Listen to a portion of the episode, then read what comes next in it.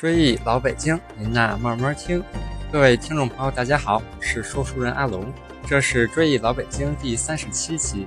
追忆老北京是一个讲述老北京历史、建筑、民俗的播客节目，推荐大家使用喜马拉雅客户端搜索“追忆老北京”专辑，点击订阅按钮，每期节目更新都会有推送提醒，还可以下载到手机随时收听哦。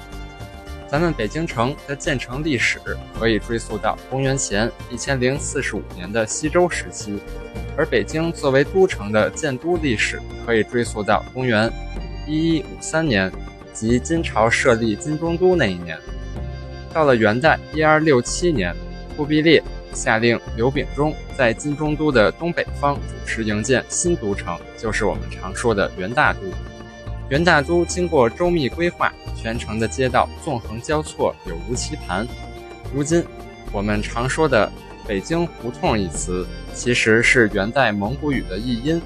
这个专有名词距今已经有七百多年的历史了。北京的胡同随着明清两代到民国时期不断变化与发展，到了上世纪四十年代，北京的街巷胡同已达三千两百多条，每条胡同的名字都蕴含着丰富的历史与文化。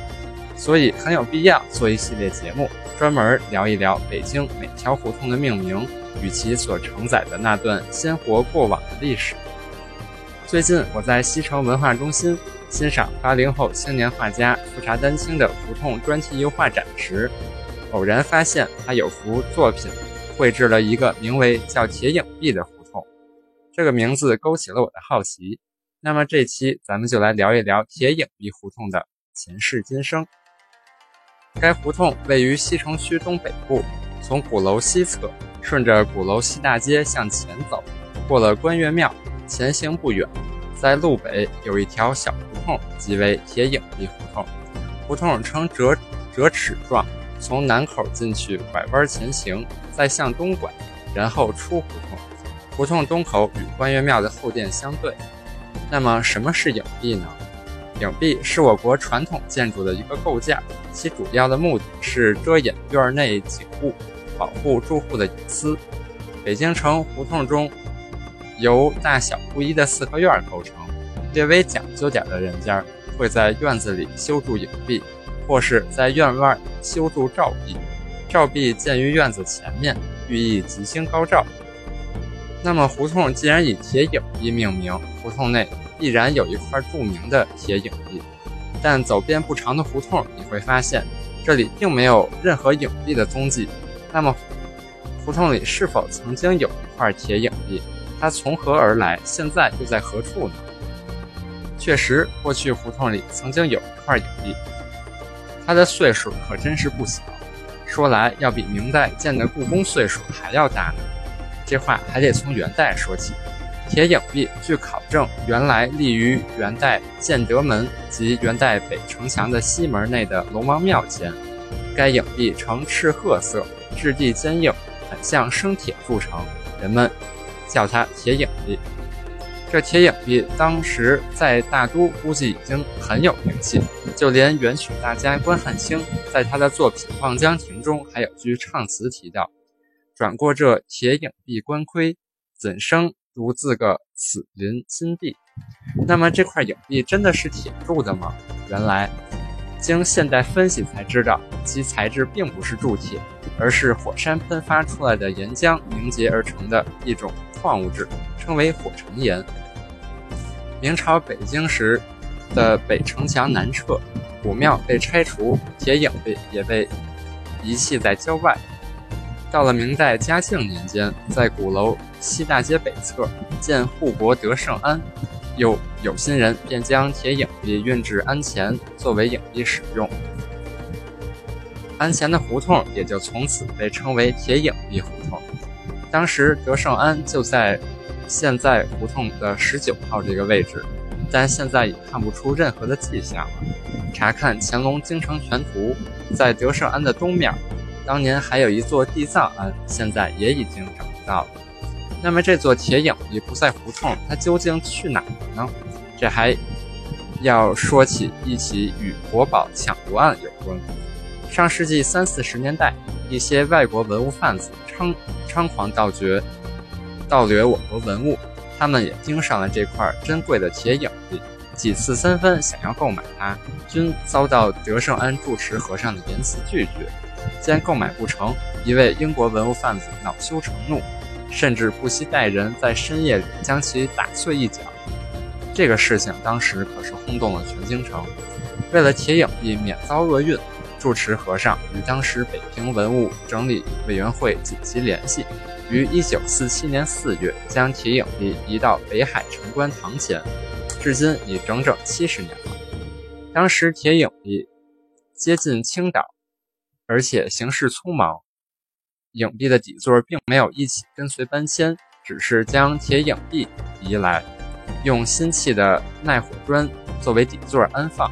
事隔三十九年之后，直到一九八六年，人们才重新在胡同中找回影壁原来的底座，使它与铁影壁合为一处。现在这块历经六百多年风雨的铁影壁安放在它原底座上。静立在北海公园北岸、五龙亭东北，成为北海一处重要的景观。咱再说说铁影壁上的图案，它一面刻有一个大狮子与三只小狮子在滚绣球，另一面是麒麟卧于苍松之下。也有人考证，两边刻的分别是雌雄酸泥。古籍上对麒麟的描述是豆角、牛蹄、牛尾、龙鳞。该瑞兽正好符合这几条标准。麒麟是我国古代传说中的一种瑞兽，有麒麟送子的说法，所以民间百姓送给新生儿的小银锁上多有麒麟的图案。另有一说，一说法提到的酸泥，传说是龙生九子之一，排行第五，形如狮子，喜烟雾，好静坐，所以形象一般出现在香炉之上，随之吞云吐雾，而文殊菩萨的坐骑。为酸泥，影壁西侧西侧边图案因为风化比较严重，已经不好辨辨别了，只有一只鸟站立的图像。影壁东侧虽已风化，但还可以清楚地看出是一只瑞鹿的形象。影壁的碑托四周共雕刻十八只天马，展翅飞奔。该影壁通身雕刻属于元代典型风格，粗犷、古朴、雄健。胡同两侧的老建筑，现如今已经所剩无几了。倒是在胡同南口处，还有一座随墙门楼，是老建筑。随墙门楼按照标准称为城垣门，其特点是随墙开门，没有门洞，院门较窄。这种门楼在老北京城里随处可见，但目前随着旧城改造，拆的也都差不多了。这座门楼虽已残败，但门墩儿还在。房脊上的砖雕也还在，感兴趣的朋友可以去这座胡同逛逛，回想一下当年的光景。此外，在铁影壁胡同周围还有许多值得游览的名胜古迹。向前走可以参观德胜门箭楼，德胜门箭楼下复建的真武庙，现在是北京市古代钱币博物馆。往回走是清代醇亲王的家庙，现被称为观岳庙。正殿重檐歇山顶。均用黄琉璃瓦绿锦边儿，是一处国家级的文物保护单位，十分霸气。可惜目前是作为西藏自治区驻京办事处，不对外开放。胡同斜对面是后海夹道，进去后即为什刹海后海的水面。顺路向东可以参观宋庆龄故居，清代曾是醇亲王府的花园，还可以游览燕京八景之一的银锭关山的银锭桥。北京城虽然已经改造了许多，但是在晴好天气时，站在银锭桥上还是可以看到西山的。如果您拐弯进了亚尔胡同，还可以参观广化寺。